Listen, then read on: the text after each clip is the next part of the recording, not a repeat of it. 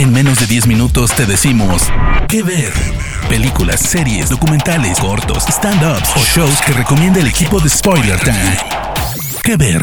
Sean bienvenidos a otro episodio más de ¿Qué ver? Mi nombre es Harry Plus y en esta ocasión les traigo una recomendación extraordinaria sobre un clásico superhéroe. Muchos acertaron, estoy hablando de Batman. La nueva película de este icónico personaje ha llegado a HBO Max y es una oportunidad perfecta para verla por primera vez o revisitarla si tuviste la oportunidad de hacerlo en el cine. La historia se ubica en un presente muy actual, sin un año determinado en específico, pero la tecnología nos deja claro que se desarrolla en esta época, durante la temporada de Halloween, mi favorita por cierto. Este es un Batman que se ha vuelto el vigilante de Ciudad Gótica. Su presencia, déjenme decirles, ha comenzado a generar miedo entre los delincuentes. Chico malo, chico malo. Ustedes ya saben. Todo comienza con el asesinato de un importante personaje de la esfera política de la ciudad, en cuya investigación Batman, o Bruce Wayne, o ambos, se ve involucrado, en parte porque en ese hecho ve reflejado su pasado hasta cierto punto.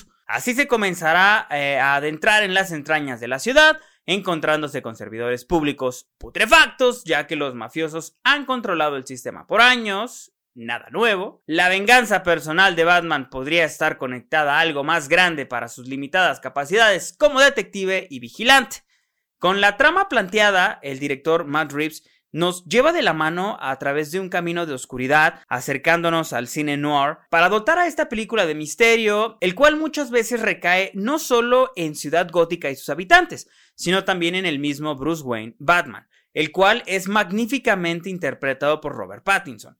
Este joven actor que conocimos en Harry Potter, después en Twilight y posteriormente en películas independientes, encarna la versión más oscura y posiblemente la más joven que hayamos visto del personaje en una adaptación cinematográfica. Como Bruce Wayne, Pattinson se muestra como un ermitaño, eh, un ser que se ha refugiado en la soledad para vivir su dolor, pero como Batman exalta su preocupación y su odio ante la injusticia social.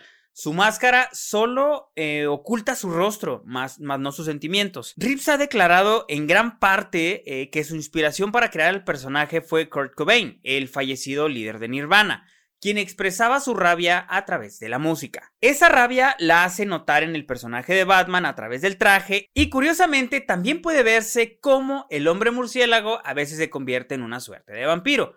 Cuando Batman deja su traje, vemos a un Wayne que poco se expone a la luz pública. Esta nueva adaptación se aleja de la historia de origen tradicional. Así, eh, se nos presenta un universo completamente diferente que es solo el inicio de lo que veremos más adelante desde la fundación de Gotham hasta el involucramiento de los líderes de la mafia, Carmine Falcone y Salvatore Maroni. ¡Mamma mía! Pasando eh, por el pingüino como un tipo que vive entre las sombras, construyendo su oportunidad para tomar el liderazgo. Pillen ese muchacho. Aquellos fans del director eh, David Fincher podrán notar las referencias a este director, en particular a películas como Seven y Zodiac. Eh, una pareja de detectives Batman y el detective Gordon se enfrentan a una investigación llena de acertijos y pistas para encontrar la motivación del villano principal, en este caso el acertijo. Y si de referencias eh, se trata, la relación pasional de Gatúbela y Batman, que tanto hemos visto en los cómics, por cierto, y también en la serie animada de los 90, se traslada muy bien.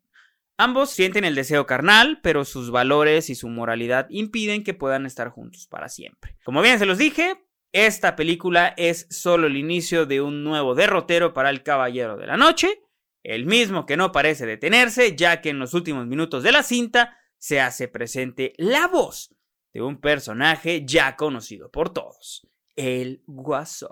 ¿Deseamos ver una segunda parte? Ya, sí señor. Recuerda, The Batman ya está disponible en HBO Max para que la veas o para que vuelvas a disfrutarla. Hasta aquí mi recomendación, Joaquín.